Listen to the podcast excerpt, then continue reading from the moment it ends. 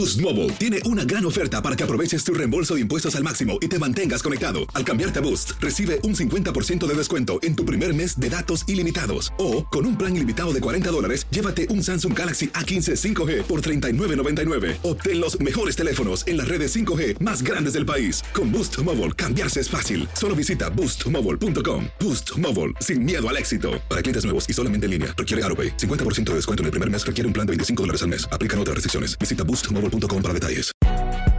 Si no sabes que el Spicy McCrispy tiene Spicy Pepper Sauce en el pan de arriba y en el pan de abajo, ¿qué sabes tú de la vida? Para, pa, pa, pa. Lucero junto a José Ron protagonizan El Gallo de Oro. Gran estreno miércoles 8 de mayo a las 9 por Univisión. Y de las mejores. Hola, soy Jorge Ramos y a continuación escucharás el podcast del Noticiero Univisión. El programa de noticias de mayor impacto en la comunidad hispana de Estados Unidos. Estos son algunos de los rostros de las víctimas del incendio que ocurrió en este centro de detención del gobierno mexicano. Los inmigrantes en estos momentos están pidiendo justicia. ¿Qué tal? Muy buenas noches. Estamos transmitiendo el noticiero Univisión desde Ciudad Juárez, Chihuahua. Aquí hay cientos de inmigrantes que vienen para dos cosas. Primero, para exigir justicia para que sus compañeros que murieron en este centro de detención del gobierno mexicano, para que ese hecho no quede impune. Por otra parte, están pidiendo ayuda y en muchos casos, y aquí vamos a comenzar nuestra cobertura, muchos de estos inmigrantes se han dado cuenta que sus colegas, que sus compañeros, que sus familiares están entre los muertos. Pedro Ultreras tiene nuestro primer reportaje.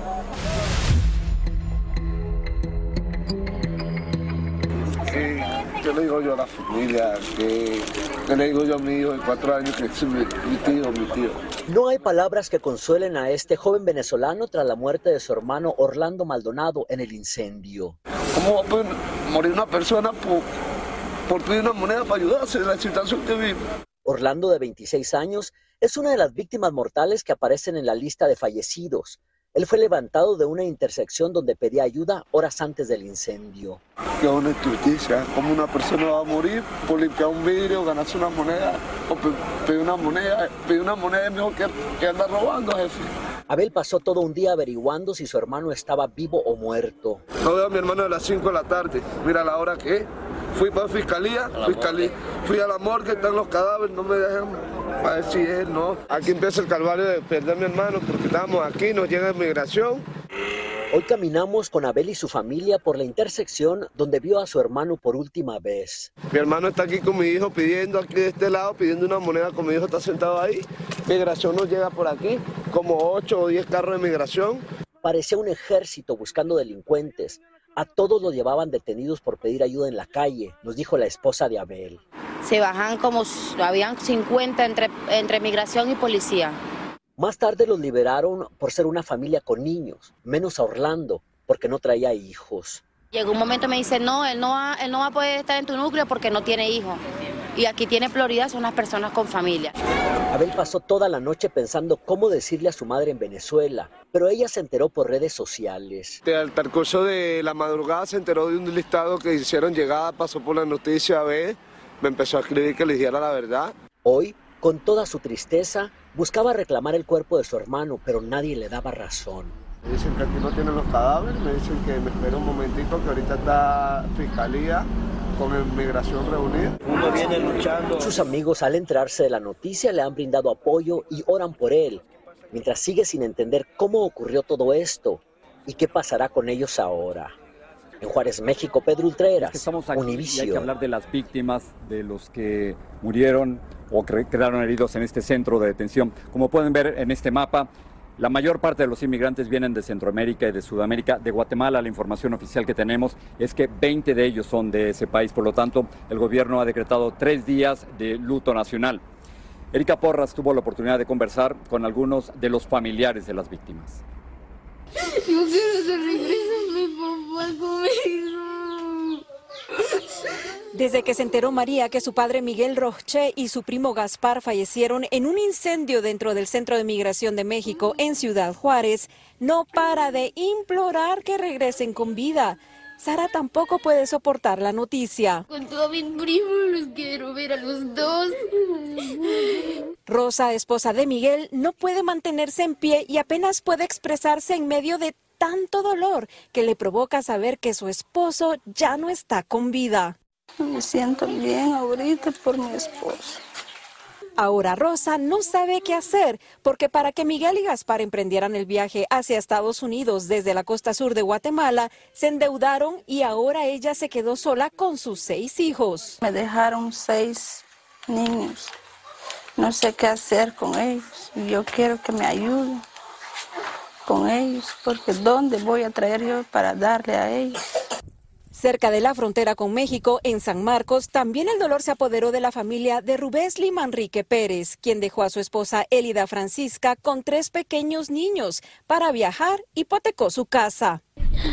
Aquí no hay fuentes de trabajo y si hay, lo que están pagando ahorita es poco. Y ahora Elida exige justicia. Justicia porque se mira que pasan los que pasan los señores policías de mexicanos y no le abren la puerta. No le abren la puerta por eso. Ay, Dios mío. Mi esposo era un hombre bueno, no era un hombre malo. Él no fue a robar, no iba a nada, no estaba haciendo nada. El gobierno de Guatemala informó que ha iniciado una exhaustiva investigación junto con las autoridades mexicanas para aclarar esta gran tragedia y que en los próximos días iniciarán con la repatriación de las víctimas mortales. Desde Quiché, Guatemala, Erika Porras, Univisión. Hay muchas imágenes que son simbólicas, representativas de esta tragedia que se vivió en un centro de detención del gobierno mexicano. Una de ellas, seguramente usted la ha visto varias veces en redes sociales y a través de la televisión, es de una madre, una mujer venezolana que desesperada se tira en contra de la puerta de una ambulancia porque sabe que su esposo estaba en el centro de detención y ahora lo están atendiendo y no sabe si está vivo o muerto. Marlene Guzmán conversó con ella. Es el desgarrado momento en el que esta madre venezolana, desconsolada y temiendo lo peor, con su pequeña en brazos, desesperada, intentaba saber si sobreviviría. No, no sabía qué le estaba pasando, pues no sabía si se había quemado, nada.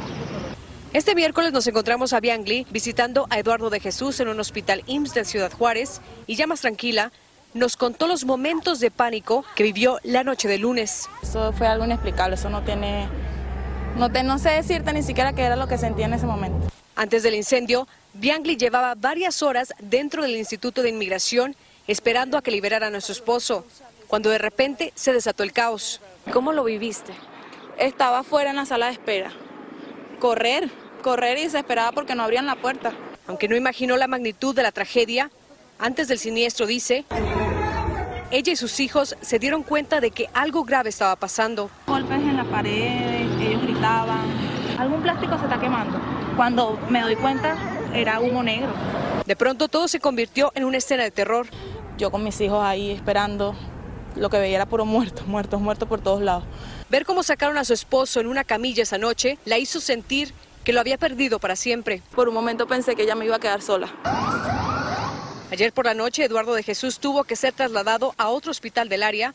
Por fortuna, ya estaba más estable, hablando y hasta de buen ánimo. Vamos la 23, ¿no? Ahora, el único deseo de esta familia es que pronto todos puedan cumplir su sueño.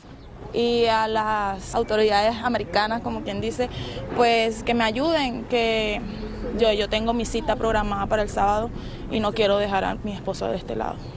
Como pudieron ver, este padre venezolano de 26 años se recupera satisfactoriamente de una fuerte inhalación de humo y se espera que muy pronto lo den de alta y que todos juntos como familia puedan seguir su destino a Estados Unidos. En Ciudad Juárez, Marlene Guzmán, Univisión. Poco más adelante en el noticiero tendremos una entrevista con el fotógrafo que tomó precisamente esas imágenes y que nos va a decir qué es lo que él vio. Fue uno de los pocos testigos de esta tragedia. Y ahora vamos a ver sobre quién es responsable, de quién es la culpa de lo que ocurrió aquí. Esto es lo que sabemos. Eran inmigrantes detenidos por el gobierno mexicano en un centro de detención del gobierno mexicano y por lo tanto la responsabilidad es del gobierno mexicano por su vida y por su salud. Pero ahora hay toda una politiquería metida, porque el secretario de Gobernación, posible candidato presidencial, ha culpado al secretario de Relaciones Exteriores de ser el encargado de migración. Pero el secretario de Relaciones Exteriores y posible candidato presidencial también está culpando al Instituto Nacional de México, el Instituto Nacional de Migración. Es decir, se están culpando unos a otros y al final de cuentas, en estos momentos no hay un solo arresto. Alejandro Madrigal tiene la parte, digamos, oficial de esta historia. Este video que muestra cómo el fuego rápidamente se propaga y cobra la vida de decenas de migrantes conmueve y molesta a una comunidad que insiste en que los custodios del Instituto Nacional de Migración no hicieron nada por rescatarlos. Claro que sí tenían las llaves. Tenían las llaves para abrir y no les quisieron abrir, porque claramente se ve en el video como ellos juegan con esas 39 vidas. Los presuntos responsables, quienes aparecen en este video, ya están a disposición de la autoridad, según dijo el canciller Marcelo Ebrard en redes sociales. Y el gobierno mexicano se comprometió a mostrar todos los videos de las cámaras de seguridad. De ninguna manera vamos a ocultar los hechos, no vamos nosotros de ninguna manera actuar de manera en forma eh, injusta. El secretario de Gobernación, Adán Augusto López, aclaró que no es responsabilidad de él lo que sucedió al interior del centro de detención, que es operado por el Instituto Nacional de Migración a cargo de él, y que se encontraba al interior de una aduana, también perteneciente a su dependencia, porque la migración fue encargada, dijo, a la Cancillería. Los migrantes dicen que las autoridades eluden su responsabilidad. Eso fue algo que, que fue hecho fue hecho. Nosotros no, no, como le digo, no tenemos por qué juzgar a las personas pero o había oportunidad de abrir las puertas. Al exterior del lugar de la tragedia, los migrantes no quieren retirarse y hasta aquí acudió personal de la Comisión Nacional de Derechos Humanos para investigar y escucharlos. Pero ellos lo único que exigen está claro. La Iglesia Católica y activistas insisten en que el gobierno mexicano debe parar el acoso y las detenciones a migrantes. Que la vida no puede seguir igual que hasta aquí llegó el Instituto Nacional de Migración como, como instancia, como instrumento de seguridad del Estado. Dos días después de esta tragedia, la autoridad federal, a través de la secretaria de Seguridad Ciudadana, Rosa Isela Rodríguez, aclarará qué fue lo que sucedió con este centro de detención improvisado, mientras aquí los migrantes exigen respuestas. En Juárez, México, Alejandro Madrigal, Univisión. Si no sabes que el Spicy McCrispy tiene Spicy Pepper Sauce en el pan de arriba y en el pan de abajo, ¿qué sabes tú de la vida? Para, pa, pa, pa. Lucero junto a José Ron protagonizan El Gallo de Oro. Gran estreno miércoles 8 de mayo a las 9 por Univisión. Y de las mejores. Estás escuchando el podcast del Noticiero Univisión. Más adelante aquí en el noticiero, los inmigrantes quieren dos cosas. Una, que encuentren a los responsables de lo que ocurrió a mis espaldas. Y dos, que por favor, por favor, los dejen pasar hacia los Estados Unidos. No quieren estar en México. Ilia, regreso contigo. A veces parece, Jorge, que a nadie le duelen los inmigrantes. Nos vemos más adelante. Vamos a ir a otras noticias del día. El Papa Francisco fue hospitalizado para recibir tratamiento por una infección respiratoria. El Vaticano informó que recientemente el pontífice tuvo algunas molestias para respirar y aclaró que no tiene COVID. Darío Menor está en el Vaticano con más información sobre el Papa. ¿Qué es lo último que se sabe, Darío? Adelante. Gracias, Ilia. El Papa Francisco ha tenido que ser hoy hospitalizado aquí en Roma. Recordemos que tiene 86 años. Ha sido debido a una infección respiratoria, según ha confirmado el Vaticano. Eh, durante la mañana, el pontífice ha podido eh, presidir eh, la habitual audiencia general de los miércoles, aunque ha tenido que ser auxiliado en algunos momentos. Horas después, ha tenido que ser hospitalizado debido a que se ha encontrado mal, ha tenido un desvanecimiento, por lo que ha tenido que ser llevado en ambulancia al Policlínico Gemelli de Roma. Su situación eh, no es preocupante, según informan fuentes médicas, aunque el Vaticano ha reconocido que va a tener que pasarse varios días ingresado en el hospital. De esta manera no está nada claro que vaya a poder presidir la misa del Domingo de Ramos, eh, ni tampoco los siguientes oficios de la inminente Semana Santa. Las alarmas sobre el estado de salud del Papa han saltado cuando el Vaticano ha informado inicialmente de que tenía que ser ingresado para someterse a varios eh, controles médicos que estaban programados, aunque después después ha aclarado que se trataba de una infección respiratoria, eso sí, no motivada por el COVID. Francisco está ingresado en el mismo hospital eh, donde fue operado en julio de 2021 cuando le estirparon 33 centímetros del colon. Se pasó entonces 10 días hospitalizado. En los últimos años el Papa eh, también ha tenido graves problemas de movilidad debido a los dolores que sufre en una rodilla y que han hecho que tenga que utilizar una silla de ruedas y un bastón. Esta falta de movilidad ha provocado que el Papa haya engordado mucho, lo que ha propiciado un empeoramiento de su estado de salud general. Regreso contigo, Ilia. Muchas gracias, Darío. Seguimos pendientes de la salud del Papa. Expertos en tiroteos afirman que la respuesta de la policía en Nashville fue exactamente opuesta a la de la masacre en Uvalde, Texas. Pero veamos una línea de tiempo para comparar ambos incidentes.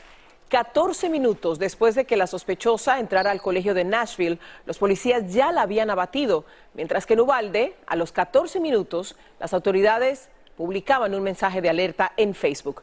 Llegaron más de 370 oficiales a los que les tomó 77 minutos abatir al pistolero en Uvalde, contrario a lo que sucedió en Nashville, en donde, basándonos en las imágenes de las cámaras corporales, se puede observar a cerca de cinco policías ingresando al colegio. Respuestas completamente distintas. De esto nos habla Vilma Tarazona. José Cherrés es experto en el manejo de armas y entrena policías. Vamos a comparar los, los dos tiroteos, ¿no? el de Uvalde y el de Nashville. Para Cherrés la diferencia en la respuesta de los policías que acudieron al tiroteo de la escuela de Nashville y los que acudieron a la escuela de Uvalde fue diametralmente opuesta. Este es el de Nashville. Dice que el primer policía que llegó a la escuela de Nashville tomó el arma correcta. Ahora, ¿por qué el oficial tiene que usar ese rifle también, una R-15? Ya que informan que hay una persona con una R-15 y la policía no puede estar a menor potencia de munición. Cherres dice que los policías entraron sin miedo y con firmeza y caminaron rumbo a donde escucharon que estaba la atacante disparando. El oficial Rex fue el primero en llegar, el primero que ve la amenaza y ve que está armado y está disparando. Él neutraliza a la amenaza. Neutralizó a esa persona Dice que el operativo, a su juicio, fue impecable. Bueno, aquí cuántos minutos se tardaron desde que llegan y dan de baja al, al a la Alrededor de 10 a 12 minutos, más nada. Ahora comparémonos con el tiroteo de Ubalde. Asegura que en Ubalde los primeros policías que llegaron no tenían el armamento correcto. ¿Qué arma llevaba? O sea, el, todos llevan pistola. Todos llevan pistola. ¿No, ¿No, deberían haber tuvieron, un rifle tuvieron de asalto? Que, exacto, tuvieron que haber sacado su rifle de asalto. Dice que desde que entraron debieron confrontar al pistolero. También hay más policías del otro lado del pasillo. Pero no están haciendo nada. No. O sea, o sea ¿para ti ya han debido entrar? Por supuesto, desde que ya llegan al, al, al, a la edificación no pueden perder el tiempo y tienen que entrar puerta por puerta. A los 77 minutos el oficial, los oficiales abrieron la puerta del aula y neutralizaron la amenaza, pero tuvieron que esperar 77 minutos para tomar esa decisión.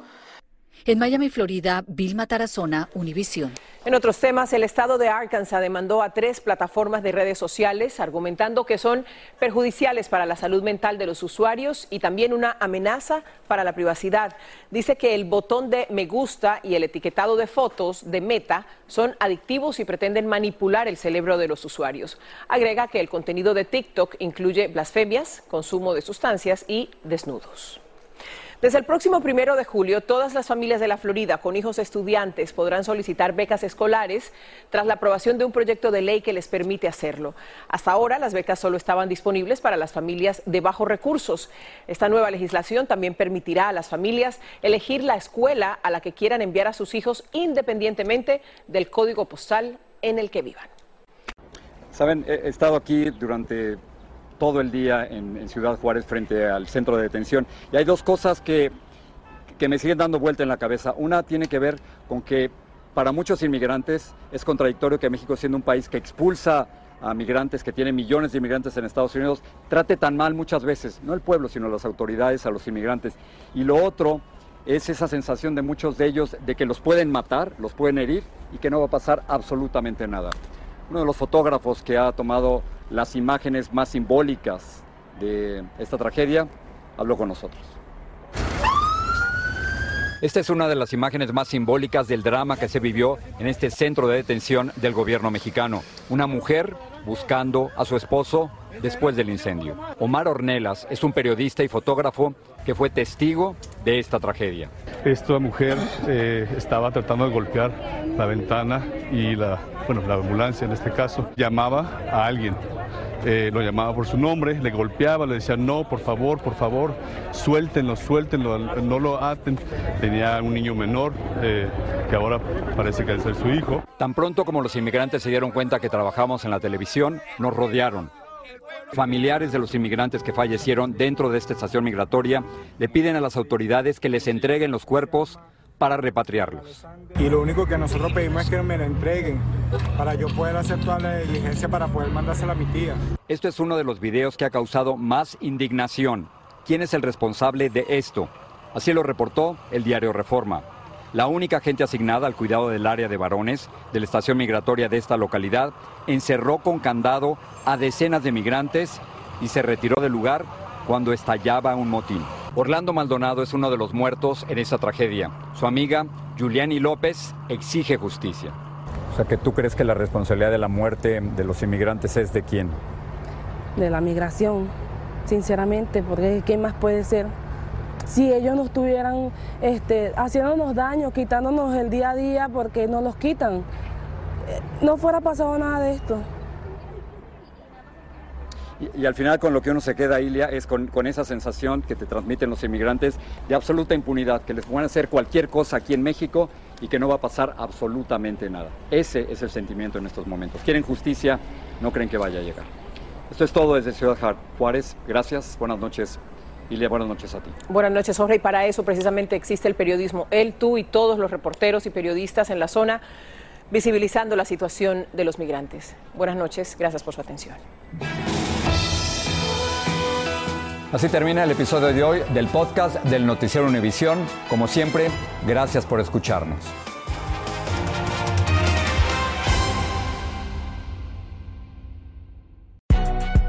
Si no sabes que el Spicy McCrispy tiene Spicy Pepper Sauce en el pan de arriba y en el pan de abajo, ¿qué sabes tú de la vida? Para, pa, pa, pa. Dicen que traigo la suerte a todo el que está a mi lado. Y esa es mi mala fortuna. Basada en el clásico de Juan Rulfo, llega Univisión, El Gallo de Oro. Supongamos que la caponera puede inclinar la suerte a quien ella quiera. ¿Estás tardando en conquistarla? Con Lucero, José Ron y Plutarco Asa. Este gallo está cambiando la vida. En una historia legendaria de amor y azar. No trates de cambiarme, no lo vas a lograr. El Gallo de Oro, gran estreno miércoles 8 de mayo a las 9 por Univisión.